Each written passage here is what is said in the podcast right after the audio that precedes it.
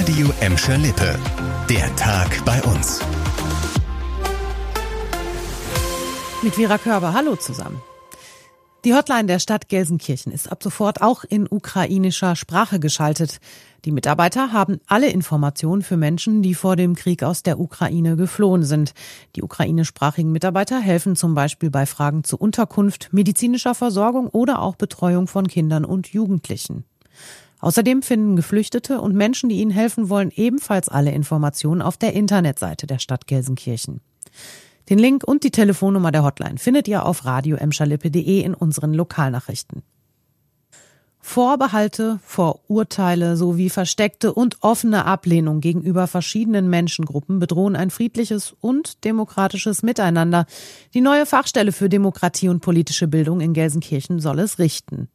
Ziel ist es, das Engagement gegen Rassismus, Antisemitismus und Rechtsextremismus in Gelsenkirchen zu stärken und zu unterstützen.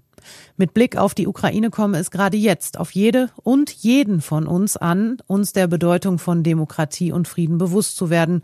Das sagt Oberbürgermeisterin Karin Welge bei der Vorstellung.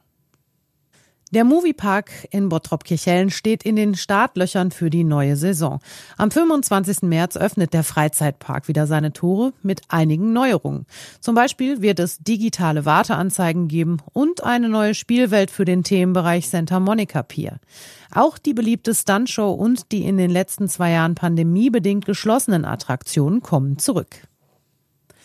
Wer in Bottrop mit dem Auto unterwegs ist, der muss ab heute eventuell ein bisschen mehr Zeit einplanen. Die Knappenstraße ist seit heute zwischen der Prosperstraße und der Steigerstraße gesperrt.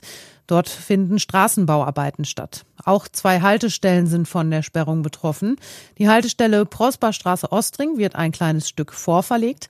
Die Haltestelle Knappen Prosperstraße entfällt komplett. Die Straßensperrung soll insgesamt circa eine Woche dauern. Das war der Tag bei uns im Radio und als Podcast. Aktuelle Nachrichten aus Gladbeck, Bottrop und Gelsenkirchen gibt es jederzeit auf radio und in unserer App.